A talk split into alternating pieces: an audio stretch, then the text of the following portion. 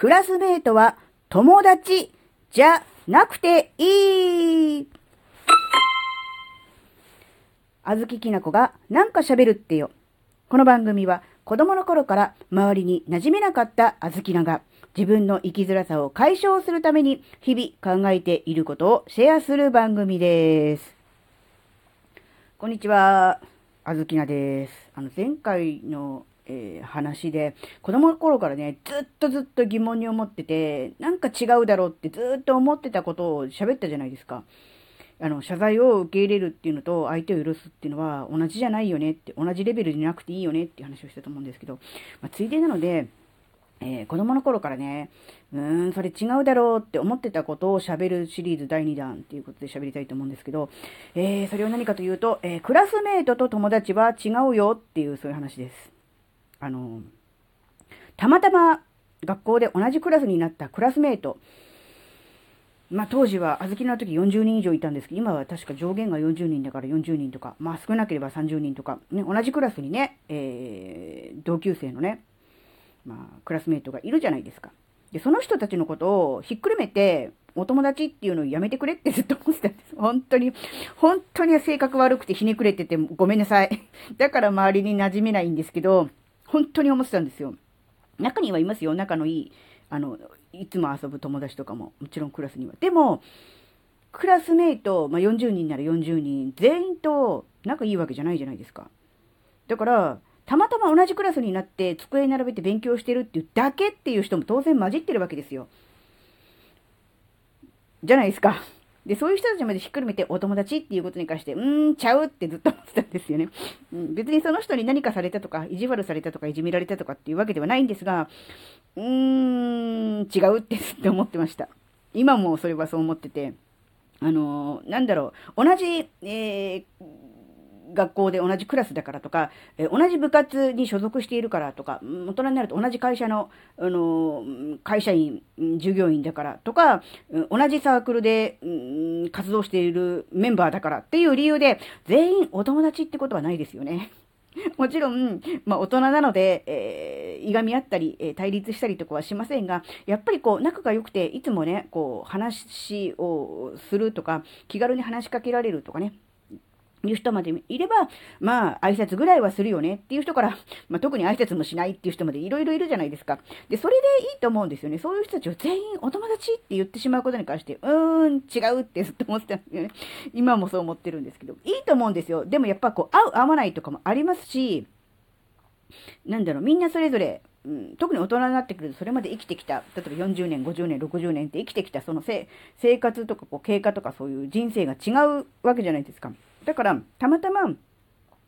じ趣味、あるいは同じ、うん、職場とかで、こう、接点があったっていうだけなので、すべての人と同じように、こう、気があって仲良くなれるとは限らないじゃないですか。だから、なんか一緒くたにそこのグループ所属してる人全員をまとめて、なんかお友達とか仲間みたいなことを言うのは、なんかちゃうぞってずっとね、思ってるっていう、そういう話です。あの、こういう話をするとね、あの、あずきなさんひねくれすぎとかね、だから周りに馴染めないんだって、あの、思われると思うんですけど、でもそうじゃないですか。あの、わざわざこういうことを発信で喋らないから、えー、表に出てこないだけであって、でもやっぱみんなそういうふうに思ってるんじゃないですかね。あずきなだけですかね、こんなひねくれてるのは。でもね、やっぱそれでね、いいと思うんですよ、人間関係って。だって全ての人に、こう、広く浅く同じように付き合うのって無理じゃないですか。で、そこに所属しているって言ったって、なんでそこに所属してるのかっていう目的、理由も全員違いますよね。うん。だから、合わないってあると思うんですよ。例えば、職場であるとしても、お金、お金を稼ぐのが目的で、えー、来ている人もいれば、その仕事そのものに使命を感じてね、やる気を持って、えー、取り組んでいる人もいれば、えー、そうですね、例えば、うん、例えば結婚相手、最近はいないのかな。結婚相手を見つけに、誰かいい人いないかなと思って、結婚相手を、まあ、物色っていうとすごく嫌な言い方ですけどね、え探して、えうん。職場に行ってる人ももしかしたらいるかもしれませんしね。ね、そういうふうに思ったら、やっぱりこう目的違うじゃないですか。だからやっぱりこう、そうするとこう、話も噛み合わないし、えー、ね、うん、どこに意識を持ってるかっていうことによって、こう、どういうことをした方がいいとかね、あるいはどういうことをしない方がいいとかいうのも全然こう、意見も変わるじゃないですか。ね。例えばほら、職場の人と仲良くしたいって、えー、思っている人は、例えば、忘年会やろうよっていう話かもしれないけども、いやいや、お金欲しいから稼いできてるのに忘年会なんかしてそれで会費なんか取られてお金減るじゃん。そんなのいらないよっていう人からすると忘年会なんかやらないでよって思うかもしれないじゃない。そう思うと何の目的でそこにいるかっていうのによって意見も変わるじゃないですか。全く真逆の意見とかも当然出てくるわけじゃないですか。って思った時にもう全員と同じように仲良くってやっぱむずいのかなって思うんですね。多分そういうふうに考えると、まあそれはね、ある意味、誰も言わないけどね、大人なので、大人だから口に出してわざわざ言わないけど、まあそれは当然だし仕方のないことなんだよね。だからそれって、大人は当然なんだったら子供もそうじゃんって思うんですよね。たまたま、その地域に住んでただけ、で、同い年で、学校に行ってたまたまクラス替えで、えー、同じクラスになっただけ、それだけの関係じゃないですか。